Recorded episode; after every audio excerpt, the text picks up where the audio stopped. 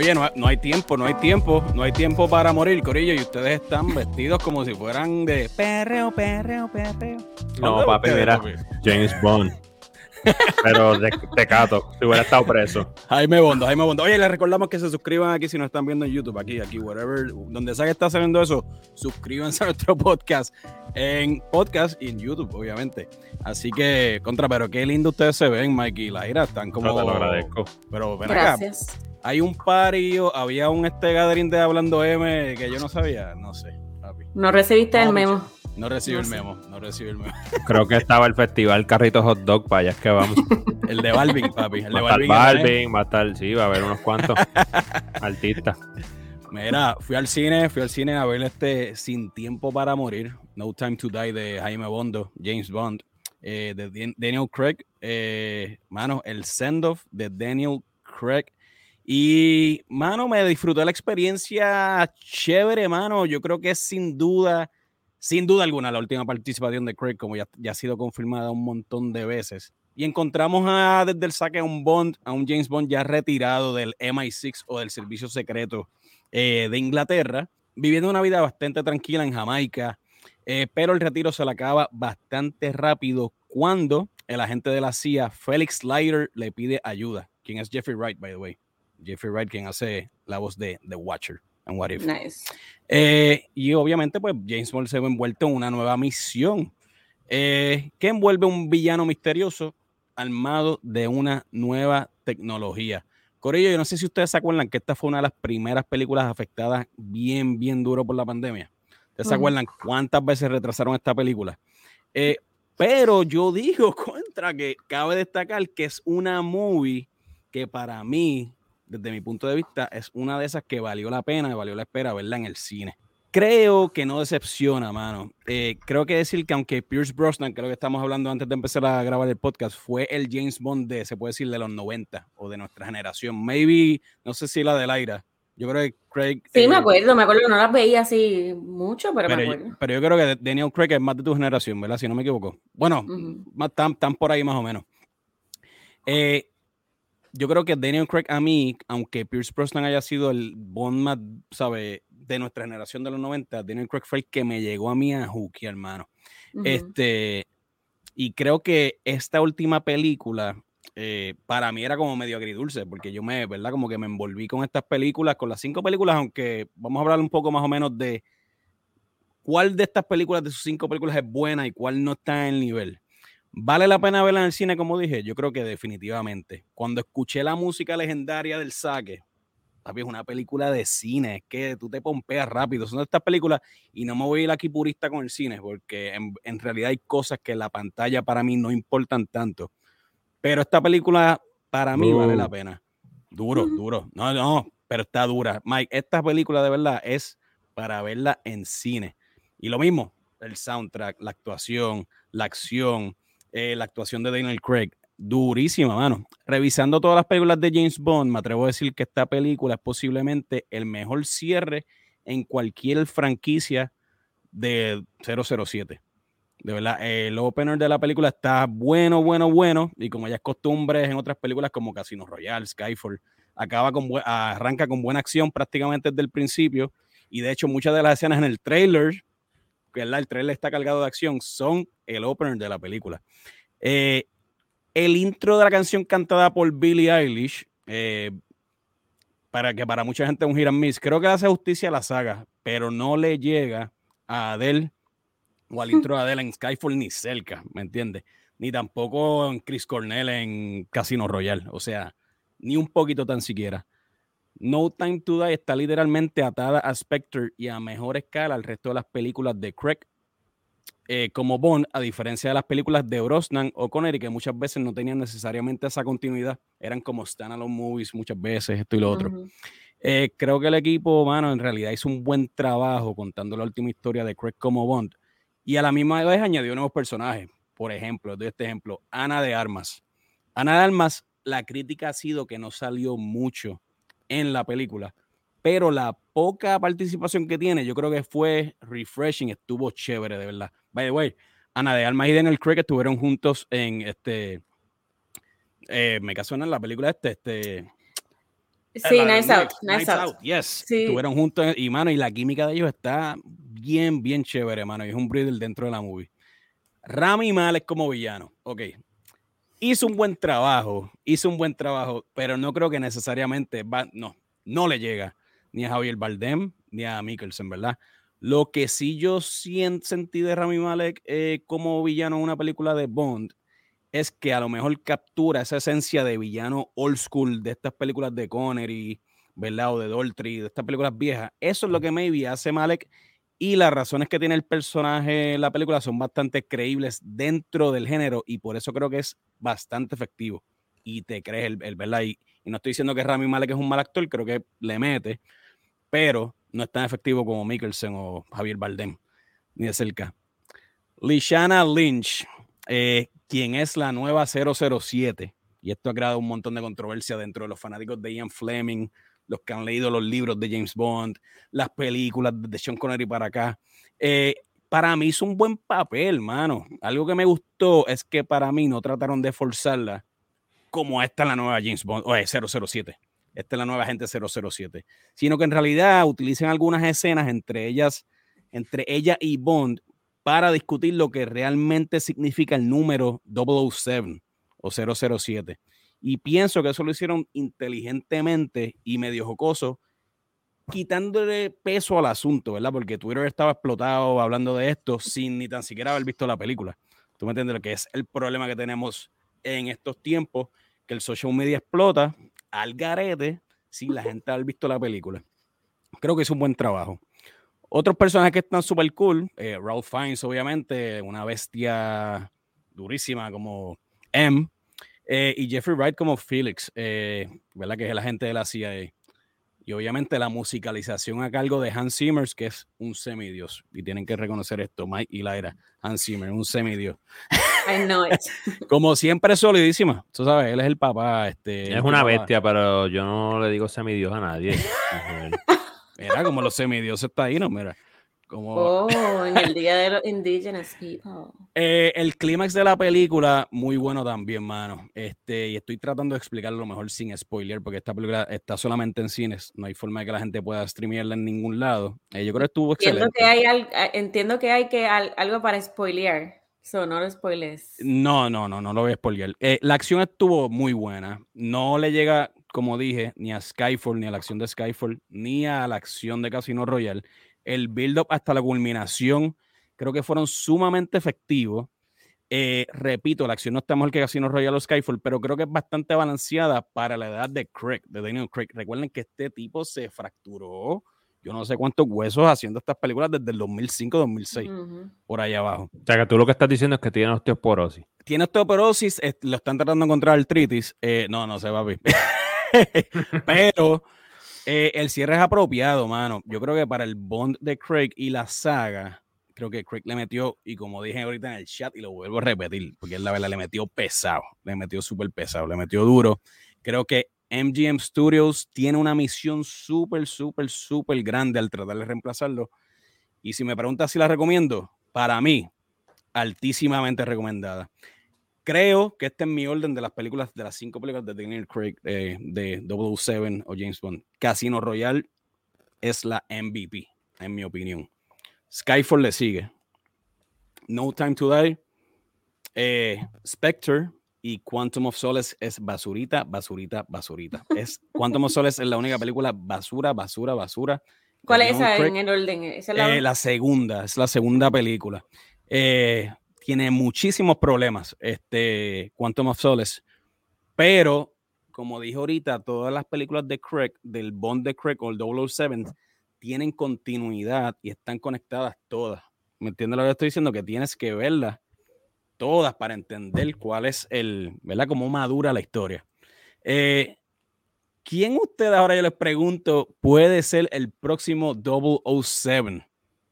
Porque hay mucha especulación con esta mierda, que si quién va a ser, que si debe ser una mujer, que si debe ser una minoría. O sea, Ian Fleming cuando escribió, como lo escribió, James Bond 007, se refería solamente a un agente británico del MI6. ¿Qué ustedes creen? Que no especificaba eh, gender ni nada. Eh, Al principio sí, James Bond. Eh, bueno, supuestamente el número no especifica, el 007 no es, no, no, no especifica un gender, ¿verdad? Eh, ahora, estos son los posibles candidatos. Henry Golding de Crazy Rich Asians, que creo que él es malasio británico. Malasio británico. La Shanna Lynch, que es la que salió en esta película No Time to Die, eh, como 007. Tom Hardy, Tom Holland, pero Tom, Tom Holland. Ah, no, Tom Holland. Tom pues. Holland tiene como 15 años. A mí nada que ¿Qué va a ser el papel del, del hijo de Bond? Richard Madden, quien es Rob Stark, quien hizo de Rob Stark en Game of Thrones, y Tom Hiddleston, que es eh, Loki, obviamente. No, ya, ya, ya. ¿Quién ustedes creen? De esa lista me gustó Richard Los- Madden y me gustó este. ¿quién fue? Es que ya Kim- fue muy Tom larga esa Hardy, lista. Tom Hardy, Tom Tom Hardy, Tom Hardy. Mm. Yo me voy con Sorry. Richard Madden. El Pero Tom Hardy no lo puede hacer. Tom, Hardy tiene los dientes de abajo virados y tú tienes que verte perfecto para ser Bond. Papi, pero eso, Ay, le, eso le pagas una, una cirugía de María. Ay, es que Tom Hardy no Mano, yo soy inclusivo, pero estas películas no son inclusivas. ¿Verdad? Son bien Ama- elitistas. son elitistas. so, ¿tú Son te crees que, elitistas. ¿tú te Son crees que van a dejar a Tom Hardy con, su, con sus dientes virados abajo, crowded, así con el Tom Hardy es crowding? muy rugged para Y él. Es muy eso- y por eso yo me voy a mi punto que las películas de Bond no deben tocarse. Deben Por ser eso Rob Stark es un poquito mejor para eso, en cuestión de Exacto. imagen. Sí, sí. Pero y usted como no- quiera le hace falta un poquito de años también. Sí. Pero, pero contra ustedes no creen eso mismo, que las películas de Bond no deben tocarse, ¿sabes? Deben dejar la misma esencia, punto. Es como. Es ¿Pero a algo qué te que. refieres? ¿Que no las eh, vuelvan a hacer? No, no, no, no, que las vuelvan a hacer, pero que dejen la esencia. Que dejen la esencia, o sea, cuando Ian Fleming escribió eh, 007, era, est- esta era la esencia. Y, y han tratado, o sea, yo creo que sí MGM me había tratado de ser inclusivo. Por ejemplo, M, por ejemplo, la primera M en las películas de Daniel Craig era, era mujer. ¿Me entiendes lo que te estoy diciendo? Y después ella, ¿verdad? El que no ha visto Skyfall, spoiler alert, ella muere en Skyfall. este, y lo reemplazan, y la reemplazan con Ralph Fiennes. Me refiero Ujú. que todos estos códigos dentro del MI6 o el Servicio Secreto Inglés, 007, M, no tienen, no es gender specific. No sé si me entiende lo que estoy diciendo. Pero yo aquí me voy con Richard Madden, quien hizo de Rob Stark en Game of Thrones. Sí, de la lista que diste, sí. Eh, Sí. Creo que Lo único que no tiene el, no tiene no. el, sí. Pero lo que pasa es que eh, eh, él, él yo creo que puede posar, pero no es un Manther. ¿Un what? Ok. Un Manther. Eh, lo opuesto de un Cougar. ¿Verdad? Bien, Bond tiene que ser como un Manther. Sí. Que sí. es un hombre de verdad. Miro lo he dicho más. Sí, perreando, Que perreando está, que está buscando noches, siempre con mujeres sí, más jóvenes y qué sé yo, que es cierto o no. Cierto, cierto. Y Pues esa es la esencia el- de, esa es la esencia del personaje. O lo que pasa es que en estos tiempos, pues van a llamar el personaje, qué sé yo, whatever, machista, esto y lo otro, Pues ¿verdad? claro, claro. O- Y lo es. pero En, Y lo hasta cierto punto, sí. Hasta cierto punto. Ahora, Obviamente la school, es súper old school. es súper old school. Es El personaje como tal.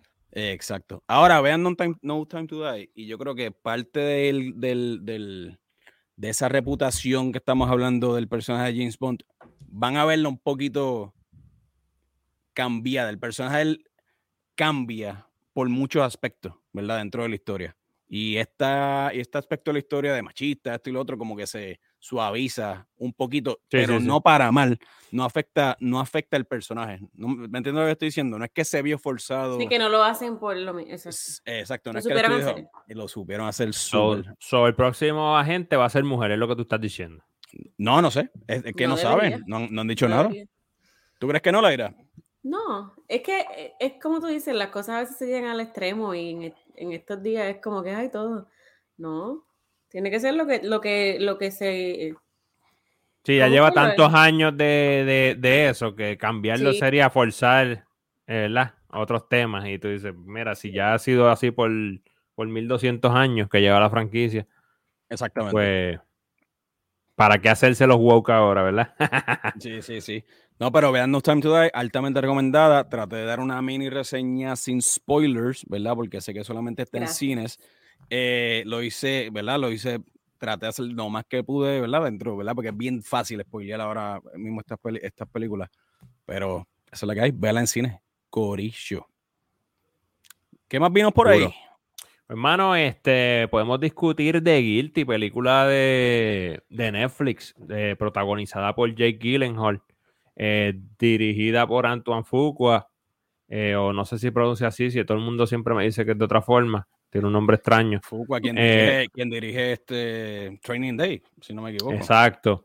esta película es protagonizada por Jake Gyllenhaal, pero hay un, hay un número de, personas. Eh, voy a hablar un poquito de, lo que trata, ¿verdad? Es un detective de policía que, este, que lo, ¿cómo te digo? Que lo bajaron de puesto por un caso que tiene pending, ¿verdad? Un caso que tiene en corte ahora mismo, en, el momento en que se, que ¿sabes? Que se, da la trama, eh, lo bajan a, a, a contestar llamadas del 911 eh, mientras se, ¿verdad? Se, da el caso, se ve el caso del encorte. Eh, y obviamente la persona, el personaje tiene muchos problemas psicológicos, eh, casi todo de anger management y a causa también de lo que está pasando en corte y, de, un, de, una situación que pasó. es interesante, a mí me estuvo interesante la el, yo hablé de Jake Gyllenhaal es el, el, el, protagonista, pero la cantidad de personas que son las que, porque toda esta película se, da en, eh, en la estación donde él coge las llamadas, toda la trama, nunca sale de ahí, ¿verdad? Y lo interesante es que eh, eh, el, cast de la película, tú jamás te enteras, ¿verdad? Pero ni los ves, pero las voces, mira, hubo gente, Ethan Hawke hizo este, fue uno de los que llamó, Paul Dano, sea, hay un montón. Tiene un elenco bien, un elenco bien bestial. Exacto. Eh, Bill Burr, Peter Sarsgaard, este, bueno, you name it, Adrián Martínez. Eh, Había budget para casting Exacto, y lo único que pusieron fue la voz, pero estuvo interesante. Eh, a mí, antes de que ustedes den su opinión, a mí pues me entretuvo, pero, pero no sé, como que la considera una película promedio del montón. No sé si ustedes están de acuerdo. Ahora, Jake Gyllenhaal está brutal porque de verdad que lo, que sí impresiona de él es cargar una película completa en un solo lugar. Para mí es súper difícil. Eso es, ¿verdad? Este, juzgando la actuación. Como película, pues una película del montón. Pero es impresionante para mí que un actor pueda cargar una película completa en un solo lugar por esa duración, ¿me entiendes? Eh, no sé qué ustedes piensan. Mira, a mí este es el típico caso de una película como la que reseñamos, qué sé yo, hace dos, tres semanas, como Maison. Este es bien parecido el caso. Una mega actuación de Jake Gyllenhaal, como siempre, y como tú dijiste, todo el elenco que hay detrás de las llamadas, pero en general una peliculita medio ok, ¿tú me entiendes? Bien, bien average. Eh, yo sé que Jake Gyllenhaal le gusta coger estos proyectos como medio raros también. Él, él, es, él es de estos actores que él está, él coge como un proyecto mainstream y tres proyectos raros. Sí, sí, sí. ¿Tú me entiendes? Que él quiere mantenerse y eso tengo que dársela. Porque él a mí me gusta eso. Sí. sí, él quiere mantenerse haciendo sus cositas raras y únicas, ¿verdad? Sus proyectitos estos medios independientes, indie. Oscar Vehicles. Yeah. Pero, eh, y, si tú lo ves, esto está cool de él. Pero está como Nightcrawler, como Nightcrawler. Como Nightcrawler, exactamente. Este, eh, End of Watch, End of Watch creo que era otra, es buenísima, me encanta End of Watch. Pero esta película. Prisoners. Prisoners, ah, pero Prisoners es Villeneuve, a mí es un peliculón para Sí, ya eso es otro nivel. este, Nocturnal Animals, yo la considero también como un viaje, estuvo bien al garete. exacto. algo con V que es de Netflix, no la he visto tampoco. empieza con V. Velvet Something.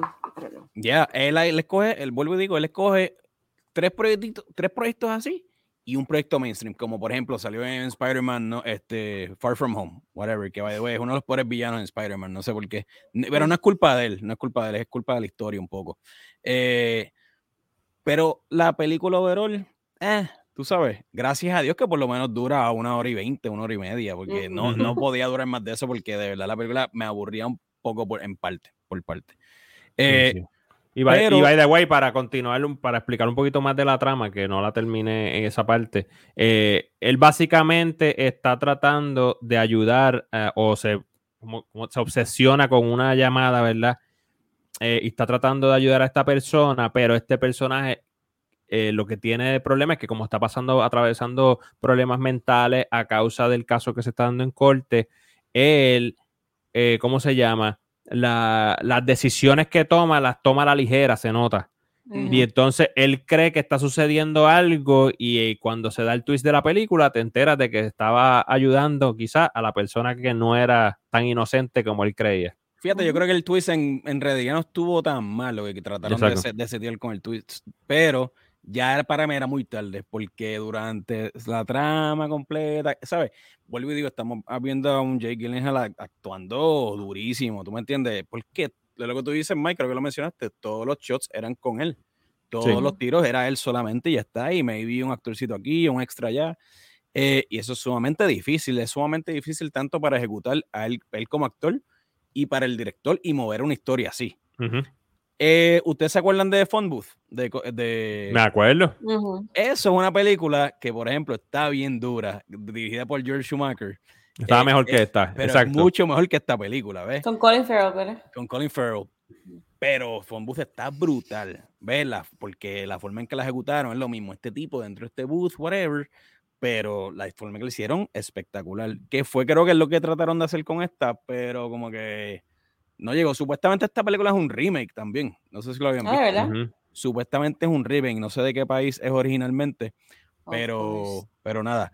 Corillo, tenemos un par de gente en el chat y vamos aquí por, por aquí a saludar. Ya diría Dávila está conectada por ahí. Zumba, hola chicos, saludos. Ya diría siempre pendiente y conectada hablando de. Mira quién está por aquí.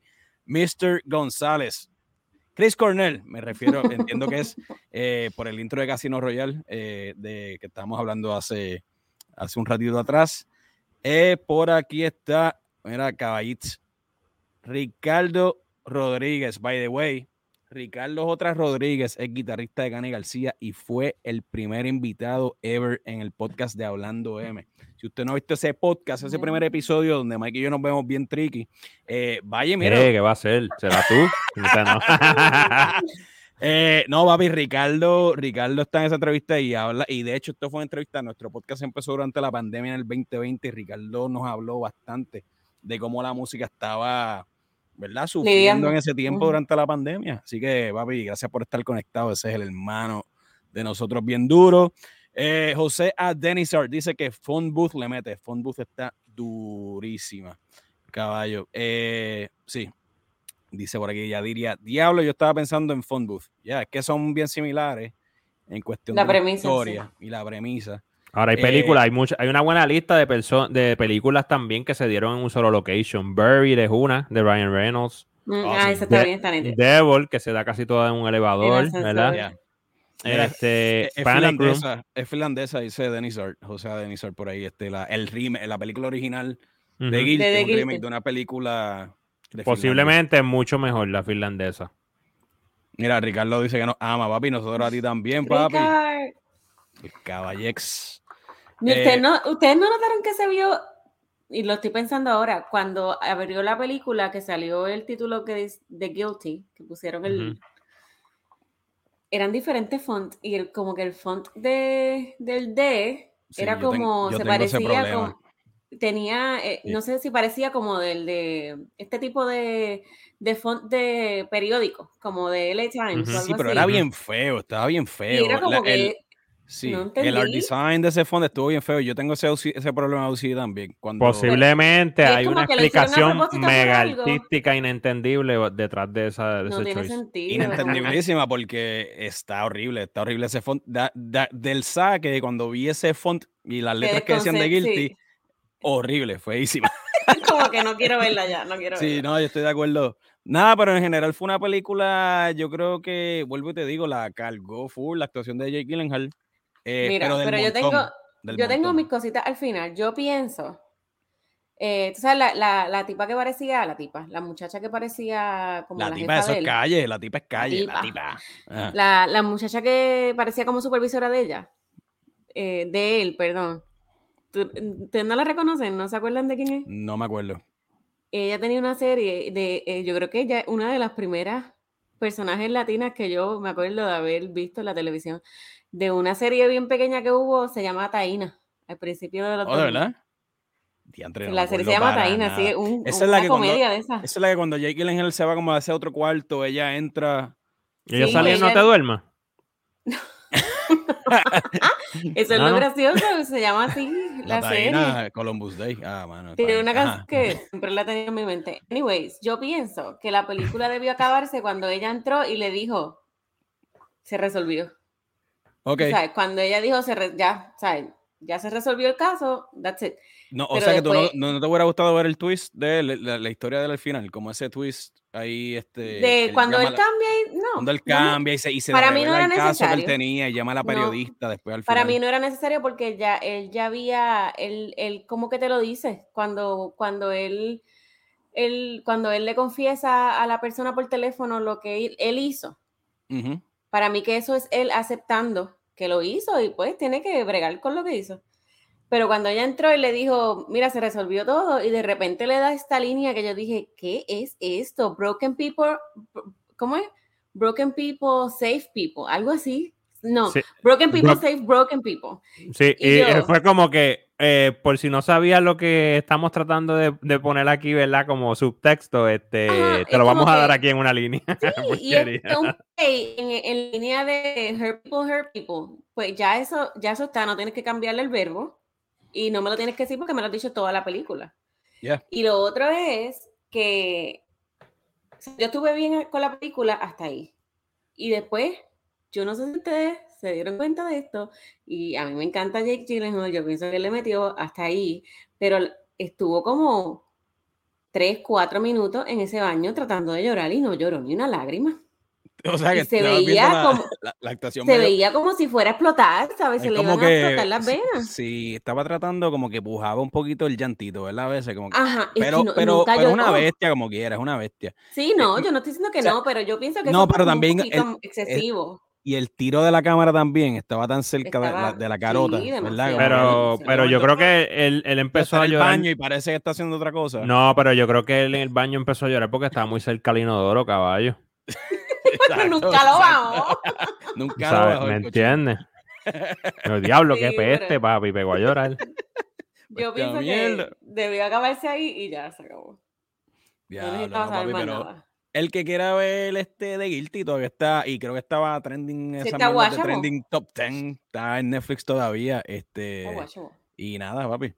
Dice por aquí José Denisar que le pusieran lágrimas fake se hace a cada rato, puede ser, tenía una la gotera. Pero estaba muy, close estaba muy, muy, muy close up para, se iba a ver. Para, para las lágrimas fake, ya. Sí. Este, eh, ajá, Laira. Yo, ay Dios mío, se me fue el hilo de lo que iba a decir. Anyways. Rebobinando. Nada, nos movemos a, nos movemos a las noticias que nadie está esperando. HM News, ¿qué hay por ahí? Oh, Chapel y Netflix, caballo. Mike, yo sé que tú y yo vimos ese especial que ha dado un montón de qué hablar. Un revolú eh, de lo que se está hablando. Nada, Twitter explotado, obviamente. Chapel siempre se ha distinguido, mano, por ser uno de los comediantes más controversiales. Es un tipo honesto. la comedia para mí debe ser honesta. Y Chapel en esto no tiene ningún tipo de problemas. El problema es el tipo de comedia que está haciendo Chapel en el 2021 que vuelvo y digo, hay gente que son fanáticos puros de la comedia que no le importa y simplemente van a consumir el contenido que saca Chapel. Y este era el último especial, que by the way se llama The Closer, y era el último especial dentro del contrato que él tiene con Netflix. Eh, yo vi el especial, Mike vio el especial, y sí, maybe podemos entender todo el revuelo en el que se metió Chapel ahora y por qué, ¿verdad? Incluyendo Netflix como compañía y como jefe de un montón de empleados dentro de, la comunidad, nada, LGTB, tú sabes, you name it, trans. Eh, y esto está explotando en Twitter bien exagerado. Eh, debe Netflix como, o sea, Netflix es un, en este caso, una producción de Chapel. Netflix está distribuyendo el contenido. O sea, Netflix no está produciendo este contenido, es lo que la gente no entiende. ¿Ustedes me entienden lo que le estoy diciendo? El, la producción al final es de Chapel. Chapel lo escribe, él tiene su casa productora independiente y Netflix distribuye este contenido. Obviamente le suelta torta también para promocionar el contenido. ¿Debe Netflix meterse en estos asuntos o no? No. Explica, abunda, ¿por qué no? Yo, yo soy, mira, yo, yo, a mí yo soy fanático de la comedia. Yo creo que la comedia eh, no debe gustar a los tiempos. Eh, será controversial, pero la comedia es un arte y es el arte de la irreverencia, ¿me entiendes? Y es este hacer reír, es el punto de, la comedia. Y después que no venga de un lugar de, verdad, de, ¿cómo te digo? Malintencionado, de, ¿sabes? Los, la gente no entiende que los comediantes muchas veces se inventan completa historia como cualquier otro libreto que nunca pasaron. ¿Me estás entendiendo? Para hacerte reír. No sé si me entiendes. Claro. Tiene que ser, tiene que ser polarizante para mí. Para, para mí, eso es la comedia. ¿Tú me entiendes? Si tú lo que quieres es una comedia que agrade a todo el mundo, pon una película de Dan Sandler. ¿Entiendes? Pon, un especial de Seinfeld. De comedia, de stand-up, de stand-up. Me refiero por. Traigo a Seinfeld la colación solamente porque Seinfeld es de los pocos comediantes que puede hacer comedia, y él lo ha dicho, sin, con historias medio cotidianas, medio light, pero un duro. No estoy diciendo que no. O Seinfeld es un duro. ¿Tú me entiendes? Y al final del día, ¿Eh? si usted de verdad, ¿cómo te digo? Puedo entender de dónde vienen las críticas. Pero si tú viste ese especial bien, le prestaste atención, el arco de la historia que él da está bestial. ¿Me entiendes? El tipo es el comediante más inteligente que existe ahora mismo. Esa es la verdad. Eso te iba a decir porque la gente no entiende. Él empieza con un sketch al principio, ¿verdad? Y él viene y 40 minutos después vuelve y ata toda la línea que ha llevado otra vez al principio. Y, eso es lo duro de especialmente la historia de, de, ¿verdad? de la persona trans que él conoce y él está tirando, sí, se está burlando, está siendo irreverente, pero al final lo ata y lo humaniza y le pone nombre, cara, ¿verdad? A la, a la persona que él conoció que, que, que, pues, que, que sufrió también, como este, a, este, ¿cómo te digo? Murió, no quería, ¿verdad? Decirle. Este, ah, sí, sí, sí, sí, el, el, el, compañero comediante transexual que él tenía, que le dio la oportunidad para hacer el opener de él en el. Exactamente, exactamente. Y que supuestamente, ¿verdad? Yo tampoco quiero hablar de más si no sé, ¿verdad? La situación, pero supuestamente a, la, la, cuando este, esta persona que es trans lo defiende a él por los chistes que hace, ¿verdad? Trans y todo eso, barrieron el piso tanto que pudo haber sido, él dio a entender como que pudo haber sido parte de lo que la llevó a cometer suicidio, ¿me entiendes? y, y, él hace una conexión clara entre, y, de, y lo que está dejando saber es que él no tiene problemas, ¿cómo te digo? Con, grupos, ¿verdad? De, que tienen ciertas inclinaciones, sino que él, este, lo que está en contra es del racismo, ¿me entiendes? Y él considera, él lo que está diciendo es que él considera que mucha de esa comunidad, y eso obviamente viene lo controversial también, que tiene también tendencias racistas, y eso es lo que él está en contra, ¿sí me entiendes? Sí, es lo que habla de la doble moral de la doble moral. la doble moral, porque. Como que hay racismo en todos lados. exacto. y que su problema es con el racismo más que con personas o grupos. Él habla que. Eh, déjame ver cómo lo explico, porque es que no. Es, es que es complicado. es bien complicado esta mierda, pero es la doble moral, que por ejemplo, él puede estar. Él, él puede, dentro de una situación, maybe con la comunidad gay, trans, whatever, él puede tener maybe una situación, ¿verdad? En cualquier lugar público, ¿verdad? Este, vamos a decir que hay un alguien de la comunidad que es blanco americano, gringo, full. ¿Tú me entiendes lo que estoy diciendo? Y él tiene una situación con uno de ellos. Él dice que cuando llega la policía, al primero que van a arrestar es al por ser de por ser negro. ¿Tú me entiendes lo que estoy diciendo? Que él ve y entonces que muchas veces alguien de la comunidad no va a hacer nada al respecto en cuanto a esto y a otras situaciones también. Pero ese es su punto de vista. Ese, exacto. Eso es su experiencia personal. Su experiencia personal, exacto. Y ahí es donde tú tienes que separarlo, porque la gente cree que esto es gospel, que esto él está hablando de todo. Él, está especificando que es su experiencia personal, ¿verdad? Y que él piensa de esta forma. Él no está hablando de todo el mundo, ¿tú me entiendes? Él no está generalizando, todo el mundo debe pensar así. Eso no es lo que él dice. Él dice, yo pienso así por esto, esto y esto. Y yo estoy, y yo lo que entiendo es que él tiene derecho a pensar así. ¿Entiendes? El problema es que en el tiempo que vivimos nadie puede tener su opinión. Mira, puede ser buena, puede ser mala, puede ser anormal, puede ser retrógrada, si quieres llamarlo. Pero él está, él tiene derecho a su opinión. ¿Entiendes? Y entonces lo otro que, que, yo te, que yo te estoy diciendo es que la comedia es irreverente por naturaleza. Si la comedia no fuera así, mano, de verdad que no, no es tan entretenida, porque es una porquería. desde, Mel Brooks para acá, y cuidado, antes siempre ha sido así. Siempre ha sido así. Entonces, yo, yo opino que Netflix, que si tú analizas bien el especial, es súper inteligente. Netflix no debe retirarlo para nada, porque, ¿cómo te digo? Si tú te pones a analizar el contenido de mil películas que hay en Netflix, de serie. hay, hay temas que, que son retrógradas también. Yo amo, yo amo Gilmore Girls, pero cuando yo lo veo a veces, yo digo, mm, mm", y, Friends, y es súper cringy a veces y elitista, ¿es cierto o no? Cierto, full, full. Esa es la verdad. Eh, pero eh, yo le digo, ¿sabes qué te digo?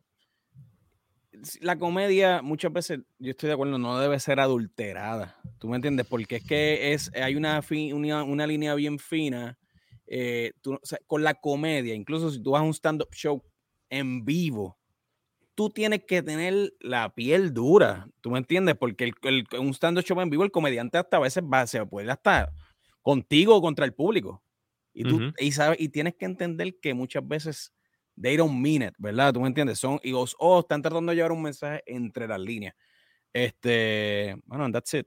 Ahora, si quieren ver el especial de Chapel, lo mismo, está en Netflix, véanlo véanlo y nada, emitan su propia opinión. Este, José Denisar dice que Friends no envejeció bien, por lo mismo que estamos diciendo, porque muchas veces puede ser, bueno, Friends no, para todo el mundo, para mucha gente yo creo que todavía maman full con Friends. No envejeció bien en el sentido de que maybe, pues, whatever. Hay muchos chistes homofóbicos, hay muchos chistes de fatphobic. Y by the way, los, y, y, los escritores de Friends eran de la comunidad LGTB, anyways, que eso es lo irónico también.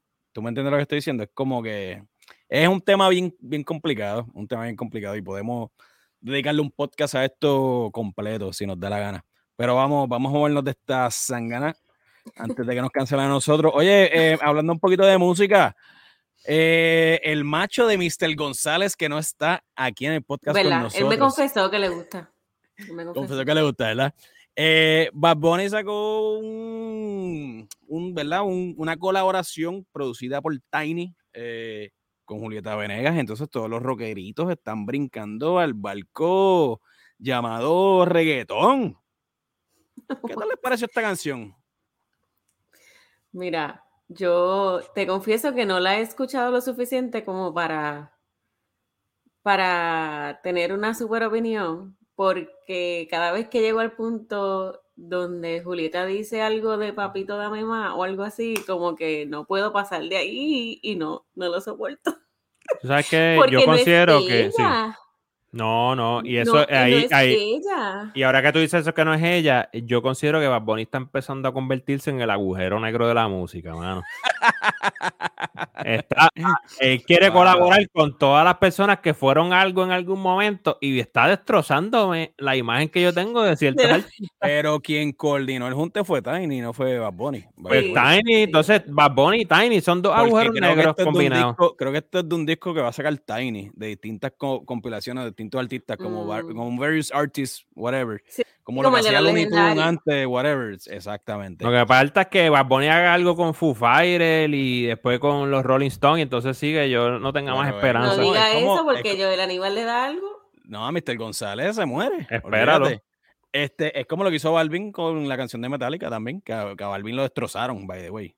Eso fue Metallica que hizo un disco que todo el mundo era covers, ¿no? Que todo el mundo era covers. Y una de esas fue J Balvin. J Balvin. Eh, pues dice, mira, cuando, dice eh, mira, ven, está por aquí, Mr. González está en el chat y dice, no es una colaboración, Julieta canta como 50 segundos en una canción de cuatro No, no es un dúo, pero es una colaboración, no venga.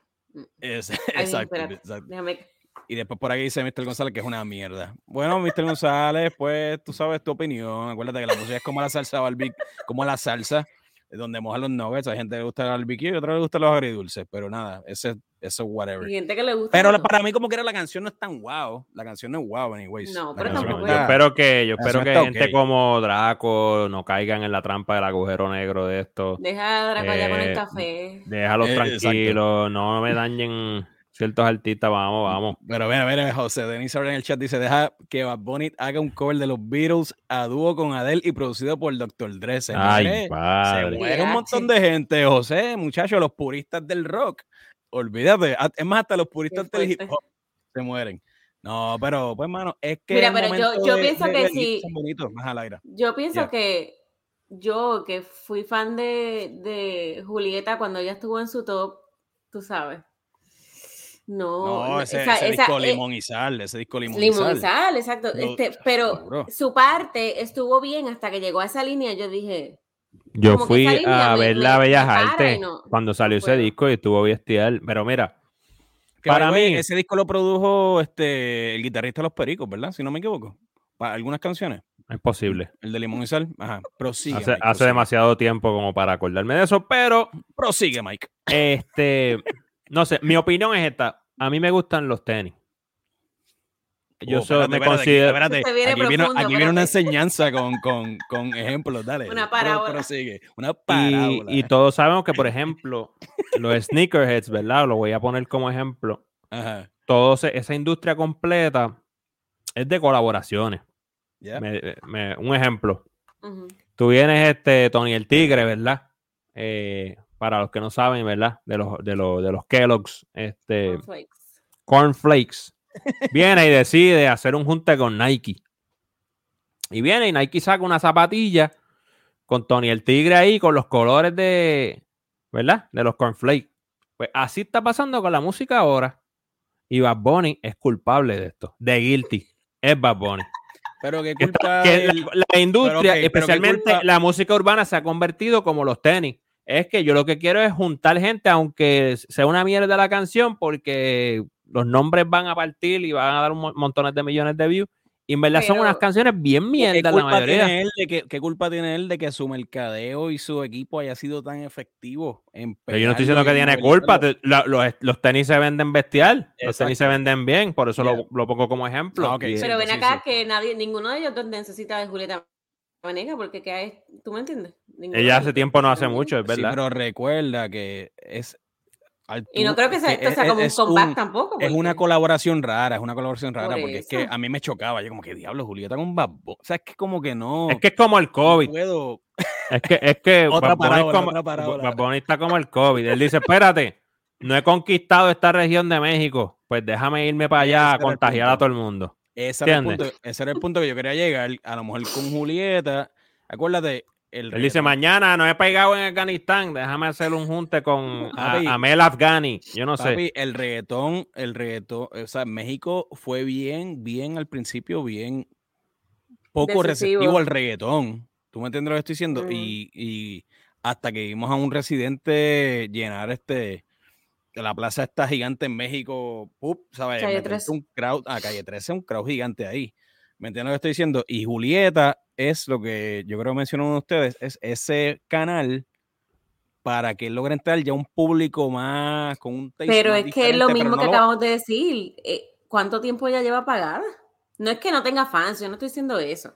Sí, pero yo entiendo tu punto también. ¿Tú me entiendes? Como que. ¿Quién necesita a quién? ¿Quién necesita a quién? Yo creo que ella ahora mismo en este ella lo necesita demasiado. Por marketing wise, te doy un ejemplo. Un chamaquito maybe de 14 años, 15 años, no sabía quién era Julieta Venegas hasta ahora. Y esa es, la, esa es, la, cuestión. Ella no necesita más a Bad Bunny que lo que Tomito Rillo necesitaba. Exacto. La canción del conejo, la canción No sé del conejo es de Tiny, dice Mr. González. Sí, Mr. González, ya lo discutimos hace un, un rato atrás, que es una producción de Tiny. Y dice José Dancer, el trap es como un STD. Eh, me puede ser en muchas ocasiones, o sea, Dennis. Mano, y yo soy una persona que yo no estoy en contra de ningún tipo de música. Hay que estar open, hay que estar open, pero honestamente se ha vuelto totalmente como, como los tenis. Como eso te pongo como ejemplo. Es como voy a colaborar, tengo una lista de 200 personas con las que puedo colaborar para llegar a otro público. yo creo que el problema, yo creo que el problema con todo ahora, las películas, las series, la música, es la gente apresurándose a criticar un trabajo sin haberlo escuchado tan siquiera. Solamente por puro hate. ¿Tú me entiendes lo que estoy diciendo? Porque sabes cuánta gente seguramente dice, y whatever, si no te gusta, a mí no me importa. Pero, ah, a mí no me gusta el conejo. O a mí no me gustó, no, no voy a ver esa porquería de película. Pero no las ¿sabes cómo tú puedes emitir un juicio, papi? No hay forma de tú emitir un juicio si tú no has visto cómo tú vas a juzgar. Tú puedes decidir no verla, pero no puedes opinar. No Para más decirte, cuando, cuando salió Limón y Sal, discaso, discaso, ¿verdad? Bad Bunny tenía, estaba acabando de cumplir 12 años. Dudo mucho que él le importara a Julieta Venegas. Estos son juntes para traer Ella pegó en Puerto Rico. y ahí, en esa etapa es que aún le pegan las canciones. No es que estoy defendiéndolo, pero puede ser. Pero maybe, no sé. No, pero maybe la de Bad Bunny a lo mejor él no estaba consciente de quién era Julieta. definitivamente no. Es lo que te digo, estos son juntes simplemente mercadotecnia. Como por ejemplo, voy a tirar esta también. Tommy Torres no necesitaba Bad Bunny para nada en un disco. Lo que necesitaba eran sus viewers, lo que necesitaba era relevancia. Ya, exacto. Y lo, y lo están haciendo para mantenerse relevante. Y, es triste. Eh, ¿Sabes qué es lo más gracioso, mano? Que por ejemplo, eh, la melodía, tú escuchas a Julieta Venegas o escuchas el mismo disco de Tommy Torres y, no estoy diciendo esto es una observación, ellos, la forma en que ellos cantan melódicamente Se es, asemeja. es, una, es como una canción de reggaetón o trap, ¿verdad? No sé, que se nota que no son, que no es su estilo, es como que tengo que ahora empezar a hacer esto para poder filtrarme, ¿ves? En el mainstream otra vez. Sí, sí. Y, se nota el, cuando como arreglan, como componen la, melódicamente, nada. Este... Yo lo único que tengo que decir es que la gente que no sabía de Julieta Venegas, vaya escucha Limón y Sal. Y ya. No, Limón y Sal está durísimo. Es un descaso, un descaso. Eh, sí, Mr. González, nosotros escuchamos también la canción. Yo, yo lo dije, para mí la canción está del montón, está ok. No, una mega canción, está ok, whatever. Eh, dice José Denis, ya mismo sale el junte con la familia Catraz. Mira, cuando Michael, cuando Mike dijo la, ah. la, la, parábola de, la parábola, de, los cornflakes. enseñanza, sí. No, cierto. Es que se ha vuelto como la industria no, de los me acordó? Eh, yo pienso nada más en Carlos Vive. ¿Con quién no ha hecho una colaboración ese Oh, no, papi, Carlos Para mantenerse relevante y como que todavía ya, o sea, tiene que parar. El agujero negro de la música tropical. Sucio. las fusiones, las fusiones. Oye, Carlos Vives vivía allí en Mayagüez, ¿oíste? En Puerto Rico y se pasaba jangueando. Sí, Carlos Vives. Sí, sí, Carlos Vives vivía en Mayagüez, vivió en Mayagüez bastante. La esposa es puertorriqueña, la esposa de Carlos Vives. ¿Sabes qué es lo que pasa? Yo veía a Carlos Vives en el Mayagüez Mall, lo vi dos, en el Mayagüez Mall, exactamente. yo En serio, en serio, de verdad. Sí, sí. En serio. Eso es historia de verdad. Él vivía allí, se pasaba. Y cuando, y cuando nadie le pedía autógrafo. O sea, no estamos hablando de famoso ya. Sí, no, era nadie. Eh, exacto, exacto. pero ¿y cuánto hace tiempo? que él lleva tiempo. Sí, no, las esposas, las esposas de Mayagüez, las esposas de Mayagüez y la. Lo que a mí me. un tiempo. Pero lo que a mí me da temor, yo lo por eso digo que es un agujero negro, es que se, como, así como los tenis, ¿verdad? Se vuelva, eh, Bad Bunny me termine robando todas mis cosas nostálgicas, que algo que va a salir en Ghostbusters el próximo, o sea que, eh, eh, bueno, va a coger este toda mi niñez este y me la va a destrozar. O sea, ya cogió que si el Undertaker. Sí, pero no, es como que todo lo que, no, es, no es todo lo que toca lo hace mal. lo del, lo del WWE le quedó cañón. O sea, hay que aceptar eso. él le metió, se entrenó, hizo un show que todo el mundo dice que él el celebrity que es más, más metido, el, más, conejo, Sí. Es que yo creo que él de verdad, él es un fan de verdad. Pues dice por ahí Vivian Crespo que, va volviendo a Carlos Vives, que ya era famoso cuando vivía en Mayagüez. sí, yo creo que sí, porque ya le había pegado. Carlos Vives ya había pegado ¡Ay, llego yo! ¿Verdad? Esa canción. Ajá, el éxito, el éxito. el éxito. Pues anyway, nadie le estaba pidiendo autógrafo. so a Mayagüez, esa donde vas a buscarla. No te voy a decir qué es lo que buscaba Carlos Vive en Mayagüez, eh, José Denis. La ex de Arjona, pero estos chismes que yo no sabía. Eh, sí, lo que dijo, lo que dijo José Denis ahora que es cierto, Carlos. Había algo por ahí con la ex de Arjona. Eso es cierto, eso es cierto.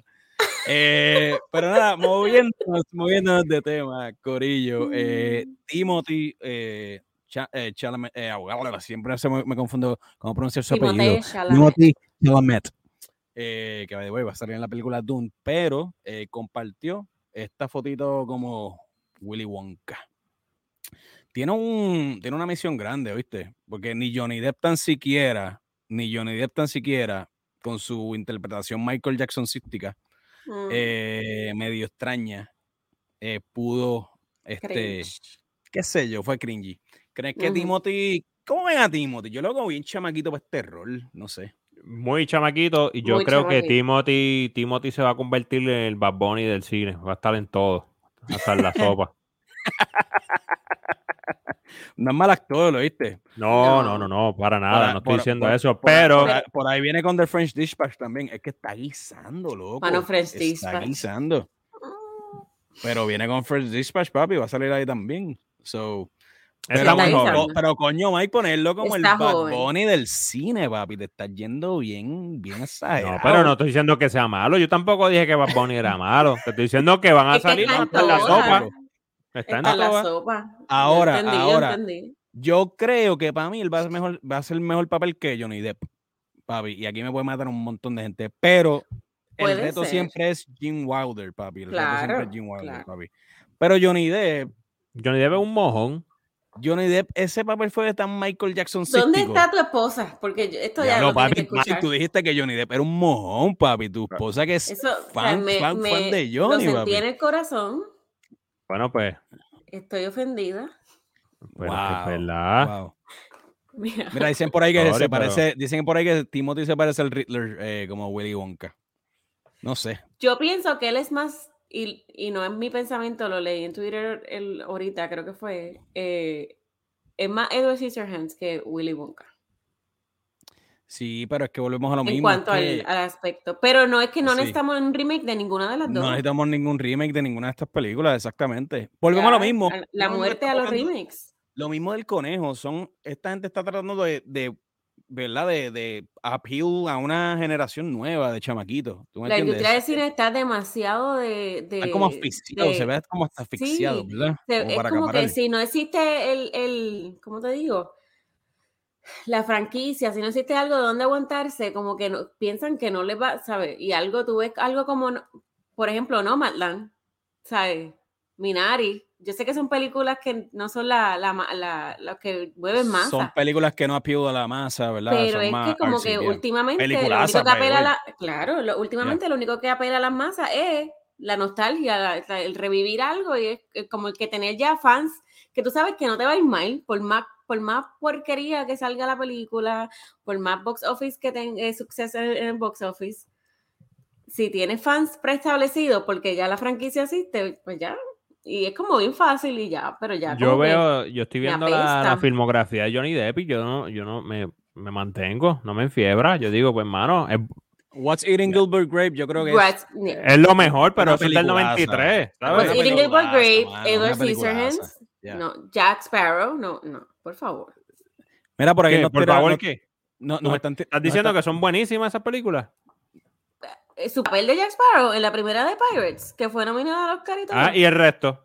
Bueno, pero es, uh, una repetición aburrida de, del yo no mismo estoy hablando de la otra, estoy hablando de la primera. El mismo gimmick, y eso es una película del montón de Disney también. de la nueva de Ghostbusters. No sé, yo te voy a decir cuál es mi película favorita de Johnny Depp y no es porque él necesariamente hizo un papelazo, sino que lo cargó la leyenda del Pachino, Donnie Brasco. Es la mm. película más de las mis favoritas. Y no la cargó Johnny Depp. Johnny Depp, ok, está ok. Está, ¿Me entiendes? está, bien supported. Está bien supported en esa Yo voy a pegar a nombrar por aquí películas de una. A ver si tú me dices. Ok, Once Upon a Time en México. Mierda. Ah, Finding Neverland. Mierda. Rom Diary. Mierdísima. Into the Woods. Mierda. The Ninth Gate. Mierda. Mordecai. Mierda. Alice, este, ¿verdad? Through the Whatever Glass. Mierda. Chocolate. Mierda. City of Lies. Mierda. Eh, The Secret Window. Mierdísima. Mira, voy, a llamar, refuerzo porque esto no se puede quedar Transcendence. Mierda. Wow. Tres de las de Piratas del Caribe, que no sea la primera para que no te molestes conmigo. Mierda. The Tourist. Mierda. Black Mass me gustó un poco su papel, pero. Y The Nightmare on Elm Street, 1984. Que esa, se la, esa me gustó. Ah, papi. Pero, pero, pero no, pero eh, yo no estoy diciendo que, que, que, yo no estoy diciendo que el tipo es malo. Eh, es un actorazo, eh, pero, pero si te das cuenta, entre sus películas buenas y cuando tú sacas el promedio de películas buenas dentro de la cantidad de películas que ha hecho, no es tan bueno. Sí. Te la doy, Michael, te la doy, pero tampoco. Es un caso, es el mismo caso, es el mismo caso de que el tipo era un bonitillo, ¿verdad? De publicidad, de que vendía tickets vendía aquí, ¿sabes? Eh, vendía tickets de cine. Y él cayó, él cayó en, él, él, por culpa de Pirates, o por culpa de él, ¿verdad? Él cayó en, typecasting y lo ponía en el personaje. por ejemplo, eh, ¿cuál, el, ¿cuál fue el personaje que él hizo como de, indígena? Este. ¿Tonto era? Eh, tonto sí, pero eso es un remake. La historia de tonto, pero exacto. Ya, eso, eso, es un remake de se me olvida el nombre. Eso era él, como que haciendo Jack Sparrow en otra cosa. El Rango está buena, animada. Mira, por ahí dice eh, Vivian Crespo, volviendo al, al, ¿verdad? el tema de Timothy como Willy Wonka, que nadie como Jim Wilder. Sí, ese es el reto. Ese es el Es que ninguna de las remakes eran necesarias. Eh, dice José Denisor que la nostalgia vende y es un negocio caro. El chat está explotado hoy lunes, caballix. Eh, dice por ahí, eh, Actually, José Denzer tiene una pregunta para el Corillo. ¿Qué piensan de la nueva que viene de Ghostbusters? Pues, José, tú lo acabas de decir, la, nostalgia. Eh, tienes que traerme otra vez a, tienes que darme a Bill Murray por lo menos en esta película, aunque sea cinco minutos, ¿tú me entiendes? Para pasar el batón. El remake con las muchachas de SNL y este corillo, a mí no me gustó para nada. Para mí esa Ghostbusters es una basura. Y volvemos a lo mismo. Este es Hollywood tratando de ser inclusivo. Yo no estoy en contra de inclusividad. I'm all for it, pero haz un proyecto nuevo, papi. Inventa algo nuevo, original, mano. Y esa es mi opinión. Dame, dame aunque sea a Bill Murray por ahí cinco minutos en la Ghostbusters nueva, y yo voy a estar tranquilo. Esa es la que hay. Eh, esta última creo también ha sido una de las que se ha atrasado un montón también por el COVID, ¿no? Ya, exactamente. ya los nenes que salieron ahí son adultos. Ya, definitivo. Va a estar dura. A mí me va a gustar, no sé nostalgia. El problema es que la nostalgia, ¿verdad? Este, Atrae mucho, pero a veces es como. Te daña el cerebro y no la analizas igual. Mira, por aquí regresa otro semidios, volviendo del tema del, de, ¿verdad? De, de Timothy como Wonka. Regresa Nolan. Regresa Nolan. Ay, Dios mío. Hablando N. Hablando N, hablando N de Nolan, caballo. Vamos a hablar claro. Vamos a hablar claro. Este es un TC bien terrible. Bien terrible. Vamos, hablando de la historia de Oppenheimer, que es el creador de la bomba atómica, que ese va a ser el papel de Cillian Murphy. Y Ludwig Warrenson en el soundtrack, papi. En esto el bien sólido, Mike. Vamos a hablar claro, esto no es Tenet. Esto no es Tenet, papi. no, esto va a ir para atrás en el tiempo y va, te va a hacer la pregunta. ¿Y qué si podemos revertir? ¿Y qué si podemos revertir el Mushroom Cloud? No, no papi. Yo creo que Nolan, yo creo que Nolan sabe que como tuvo este backlash con Tenet y te lo dice alguien que le gustó Tenet, aunque ustedes digan que es una mierda, pero no me importa. A mí me gustó Tenet y que se chave. Es relativo, todo es relativo. Yo creo, pero por el backlash que tuvo con Tenet, él va ahora a Ground un poquito más, baila como otra vez como al Dunkirk style effect de hacer algo más in your face y una historia. A mí me gusta ese, ese Nolan. A, mí no me molesta Nolan, por, por ejemplo, este Incluso Tenet no fue malísima. Yo no te puedo decir eso. Lo que pasa es que, eh, no sé, conmigo y, y, las cuestiones del tiempo cansan después de un tiempo. Y, sabemos que es fan, pero caballo, tú eres un mega cineasta porque el tipo es una bestia. Tú sabes, hay que dársela. Eh, me gustan, y por ejemplo, Dunkirk es un buen ejemplo. El tipo es un máster de cualquier forma, o sea, no necesita la excusa del tiempo y el fetish que tiene con el reloj para hacer buenas películas. Sí, Dunkirk está durísima. hecho, Dunkirk está, hasta, mira, yo estaba viendo hasta Tarantino el otro día mamando con Dunkirk y la, ¿sabes? Todo el, esta escena cuando pasa el avión, que, ¿sabes? Que ellos están en el bote, este, y el set shot de arriba, están todos los soldados ahí puestos en escena, está durísima, mano. Eh, pero este es un proyecto que me, que me atrae, mano, me intriga. Y es por lo mismo, porque yo creo que vamos a ver a un Nolan más grounded, Back to basics, Back to basics en el storyline, ¿verdad? La historia, pues una historia biográfica de Oppenheimer. Y si Dan Murphy, yo creo que está, yo creo que Nolan quiere ir por el Oscar duro con esta. Nuevamente, sí. Nuevamente, quiere ir a por el Oscar. A por el Oscar, como dicen en España, hombre. A por el Oscar. Eh, así que, papi, no sé. Yo estoy pompeado con esta película. Eh, Corillo, ¿qué, ¿qué vieron por ahí? Mira, yo me, me, puse en el mood de octubre halloweenesco y me dio por ver algo que no, o sea, como que yo no esperaba mucho y, y me gustó es un, un B-movie, se llama Bingo Hell, eh, original de Amazon Prime. Y es dirigida por Gigi, Gigi Saúl Guerrero, creo. Ella es latina. Uh, y siempre, siempre ha bregado con, con, horror y también creo que es actriz.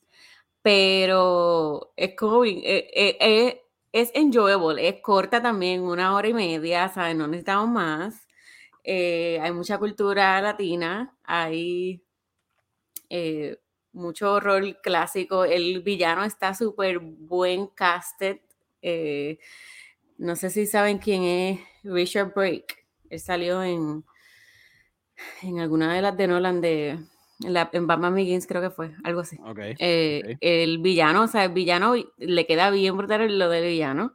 Eh, y es esta premisa de gentrification. ¿Cómo tú dices eso en español? Gentrificación. Gentrificación. Así? Something like that, yeah. Sí, algo así. algo así gentrification en una comunidad, creo que en en California y este grupo de personas mayores eh, tienen un bingo y cuando esa comunidad se ve afectada por la, la gentrification, ellos se unen para combatir ese evil que está acechándolo, la comunidad. Y la protagonista Adriana Barraza, actoraza, eh, está bien A mí me gustó. Es un B-movie y, al, Ahora se ve, se, ve, que es B-movie porque la tienen explotada en las críticas. ¿Tú me entiendes lo que estoy diciendo? Sí, sí. Y no es como que tú no puedes ir con ninguna expectativa. está en Prime, está en Prime Video, ¿verdad? Está en Prime. Tú no puedes ir con ninguna expectativa como que como que tripea. Está, no es algo asqueroso. Mira, yo no, ustedes saben que yo no soporto ver Malignant y ustedes dicen que Malignant es un B-movie. Yo pienso que esto es un enjoyable B-movie. Bueno, bueno, bueno. Yo para me quité mí que, Para mí que la intención de James Wan con Malignant es, que no fuera un B-movie. Al ser tan mierdita, en mi opinión. Pues ya la, la categoriza. Ah, no, es que James Wan lo que quiso hacer fue un B-movie. Bullshit. ¿Me entiendes? No, tú sabes. Ya la, la, la categorizan de esa forma. Eh, pero, nada. Pero Bingo Hell, de verdad, nada más por tripear, una noche que no tengan nada que hacer, véanla y se la van a tripear. Hubo, hay una que otra escena en la que la iluminación en cuanto a las personas de color se fue, o sea, no hubo buena iluminación en algunas cositas, pero eso es técnico. Eh, overall me gustó y la recomiendo. Vaciloncito, tú dices en Over. Sí, así como el mood de Halloween, tú sabes. Halloweenesco, Halloweenesco, ya. Yeah. Mikey, ¿tú qué has visto por ahí, mano? Eh, yo he visto muchísimas cosas, demasiadas para poder contarles en este espacio que tenemos hoy los lunes. no, no, no, no. No, pero este vi Venom. Eh, no la voy a ni siquiera reseñar. Venom es un arroz con habichuela, por no decir el otro tipo de arroz. Eh, es una, ¿cómo, te digo? Es un sensorialmente too much. Wow. Eh, como que, Dios mío, esto es pescosas, gritos y, demasiado, no sé si me entiendes. Tú, es como overwhelming en cuestión de que, ¿qué estoy viendo? ¿Tú me entiendes? Chistecitos bobos de arriba abajo, dad jokes. Este, ahí la dejo, no merece que, que me adren. Y, y Woody Harrison y este corillo. ¿Qué tal? Mierda, Tom Hardy. Yo no he visto ninguna Venom, Tom Hardy, ni la primera ni esta, y no creo que las vaya a ver, anyways, pero... Honestamente, mano, Tom Hardy es como ya tenía el compromiso, pero se debía quitar de este personaje. Exacto. Mira, José Denisar, para aclarar aquí, pero él dice que, pero es que ser B-movie no es algo malo, porque John Wick, sí, nosotros no estamos en contra de las películas B-movie, nosotros amamos un montón de películas B-movie, y el punto de estar hablando de John Wick es buenísimo. Yo lo que quise traer a la colación es que como James Wan, con su película de, Malignant, en mi opinión, vuelvo y digo, la empezaron a destrozar y fue tan basurita que dijeron, ah, no, es que James Wan lo, lo que quiso hacer fue una película B-movie. Pero sabemos que eso no era la intención, pero hay un cojón de películas de B-movie que yo, a mí me encantan y yo soy fanático, están durísimas. Yo. Obligado. Por eso, por eso, verla. Y vi este el documental, este Between Two Ferns, digo, la, la documental, no la, la película de oh, Between Two Ferns de Zach Galifianakis, mano. Yo hace tiempo la había visto, so hice un, un rewatch, eso creo que salió en el 2019, si no me equivoco. Hace tanto tiempo. Y, a mí me orino tanto, mano, con esa mierda que, no sé, quería reírme y, lo vi otra vez y me reí otra vez. Es, es un caballo, ¿verdad? Galafanakis. Sí, sí, una, sí. Una bestia, pero como que se ha apagado poco a poco. el sigue como que haciendo mucho stand-up comedy por ahí. Sí, porque eso es este, un. Eh, esto de Between Two Ferns, para el que no sabe, es como. Es como un mini programa que hicieron. Como que burlándose, tú sabes. Este, él entrevista a actores famosos y esto es para Funny or Die, que es este. Eso es creado por Will Ferrell. Entonces, pues decidieron hacer la película de, de Between Two Ferns. Yo me orino cada vez que, que la veo. nice. Ahora que tú dices Funny or Die, este, si no han visto ni un episodio de Billy on the Street, tienen que verlo. Yo amo ese show. Está en Netflix. Billy on the Street. De Billy Eichner. Eh, él corriendo con un micrófono y el crew por Nueva York, por las calles de Nueva York, pre-pandemia, obviamente. Nice. Este, gritándole la cara a la gente. Bien, es bien catártico. ¿Te quieres reír? No, pues, hay que chequearlo. Eh, papi, vamos a cerrar con esta sección de lo que vimos y obviamente no podíamos dejar pasar. Eh, nos piden y nos piden y nos piden que hablemos de esto, Dios mío. What If, el season finales de Marvel What If, que si lo vimos, sí, lo vimos. Que mejoró los últimos dos episodios, gracias a Dios que mejoró los últimos dos episodios después de la basura del episodio de Thor. Señor Jesús. Muy. Ah, el de Barbie, papi. El Barbie y el universo de Thor. Barbie y Thor en, su universo mágico. Eh, eh, después de ese episodio, el episodio de Ultron creo que mejoró. Mejoró, sí, ¿sabes? Eh, ahí ese era el what if que yo creo que tenía que ser cada episodio. Yo creo que, que yo creo que Marvel tenía que meter la pesada en todos los episodios de esa forma. porque es eso mismo, es what if. Tú sabes, este, métele todo, métele con todo. No me dejes un episodio de Thor llevando un pariseo, este, qué sé yo, este, galáctico, este, por todos lados, por todo el universo. Eh, creo que cierra, creo que cierra cool, mano, los últimos dos episodios están chéveres. Creo que para mí el mejor episodio overall de la serie fue el de Ultron. Fue el de, oh, que, fue, el penúltimo episodio. Ya. Ok. A mí me gustó mucho el de Doctor Strange y el de los zombies. Los zombies. Y el de los zombies, sí, sí, sí. ¿Cuál sería el top 3 de ustedes, entonces? Yo diría Zombies, eh, Doctor Strange y el último. No, y el de Ultron. Yo diría Zombies, el primero. Y el de. Cuando T'Challa es, Star-Lord. Star sí, Star-Lord T'Challa. en verdad, mainly porque Benicio del Toro sale un montón. Y pienso que su personaje no lo usaron bien en la película y ahí como que salió. Sí, sí. Yo creo que yo me voy también este con. Yo me voy con el que dije, como el de Ultron. El de Zombie está para mí súper cool. Y también puede ser tanto entre el de Tachala, el de Tachala y el último episodio. Ah, mala mía, perdóname. Voy a quitar el de Tachala. Perdóname. Ultron, la Tacho. Eh, Ultron, Zombies y Doctor Strange. Y el Doctor Strange. Esos son mis tres. Pues, eso, es que ver, fue como que no es que no me gustó, es que es que está bien dark. pero me gustó. Y el primero es como que el primero fue el primero en verdad lo cogí porque fue como el primero, obviamente fue el primero de la serie y es como que tú estás aprendiendo todo lo, lo que va a ser la serie, o, sea, o lo que trae la serie y como que todo era como que, oh, shoot, ¿qué está pasando? Como que esto Exacto como que el, hype, el hype me gustó. Mr. González dice que el peor es de Thor y yo creo que no hay discusión y es por mucho. Sí, eso es por mucho, eso no hay que discutirlo, eso es como obvio, global, global. Corillo, con esto nos vamos, pero siempre, como digo, Mike, ¿dónde nos consiguen las redes sociales? Hablando de M. En todo lugar. Estamos en todo lugar. Estamos hasta en la radio AM, estamos en, la FM, estamos en Spotify, estamos en donde tú, donde hay podcast, ahí vamos a estar.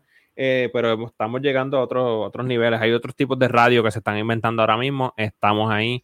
Eh, estamos hasta en la NASA, está emitiendo señales al espacio a ver si nos escuchan y creo que ya ha habido un par de interacciones. Así que nada, hablando M underscore en cualquier lugar donde a ti se te ocurra, ahí vamos a estar. o, como dicen, ¿verdad? En castellano, hablando M, guion bajo. Hablando de guion bajo. Y suscríbanse a nuestro canal de YouTube. YouTube at Hablando M. Uh, Laira, ¿no te gusta el concepto de guion bajo? Veo que, como es cringy para ti, como que te molesta. Cada no vez tengo que me problema, voy castellano full, guion No estoy acostumbrada a como hoy que reseñamos, como, hoy reseñamos no, Sin Tiempo para Morir, No Time to Die. Pero en verdad tenía que irte por el, el guapa, el culpable el culpable, eh, eh, centro de llamadas, qué sé yo qué rayo. Eh, ya. Ay, me acordaste lo que iba a decirle de Guilty. Ah, que iba a. Que me, me, me, me, trajo este, fue triggering para mi PTSD de ser customer service en el teléfono, porque yo estaba como que, mano, oh. como tú tratas a la persona así, pues tienes que parar. Pero es que te voy a decir algo, esos trabajos de, de, de esos call centers, eso, una, yo creo que eso tiene que, que por cierto, otra mierda es que, otra, otra cosa que quedó bien basura es que todas esas llamadas las graban y él estaba insultando, diciendo te voy a matar, mátate. bien fake, bien fake ahí. Eso que no está tengo tiempo para ti, ya, ¿sabes? No llames más y él sabe que le va a llegar la llamada. Y, y el más que está en un caso de corte, ¿sabes? No, no hacía nada de sentido esa sí, parte. Tiene, tiene, un caso pending ahí, nada que ver, eso, si eso fue medio... Y diciendo al tipo, te voy a matar y qué sé yo. Pero no, me dicen, no se dieron cuenta que el, que es el, el compañero que estaba sentado al, lado de él, que eventualmente le, le termina hablando, tú no veías que en el background él se viraba así. Ya. Y tú decías, pero si lo va a mirar, eh, dile algo, no es averiguado, que... Y después le dice, qué sé yo, y sí, estuvo, estuvo bien losa. Pero Corillo, no hay tiempo para más porque pues nos vamos, anyways. Así que gracias a todo el Corillo que estuvo conectado en el chat y a todos los que nos escuchan en audio, podcast y en YouTube. Así que hablamos Corillo.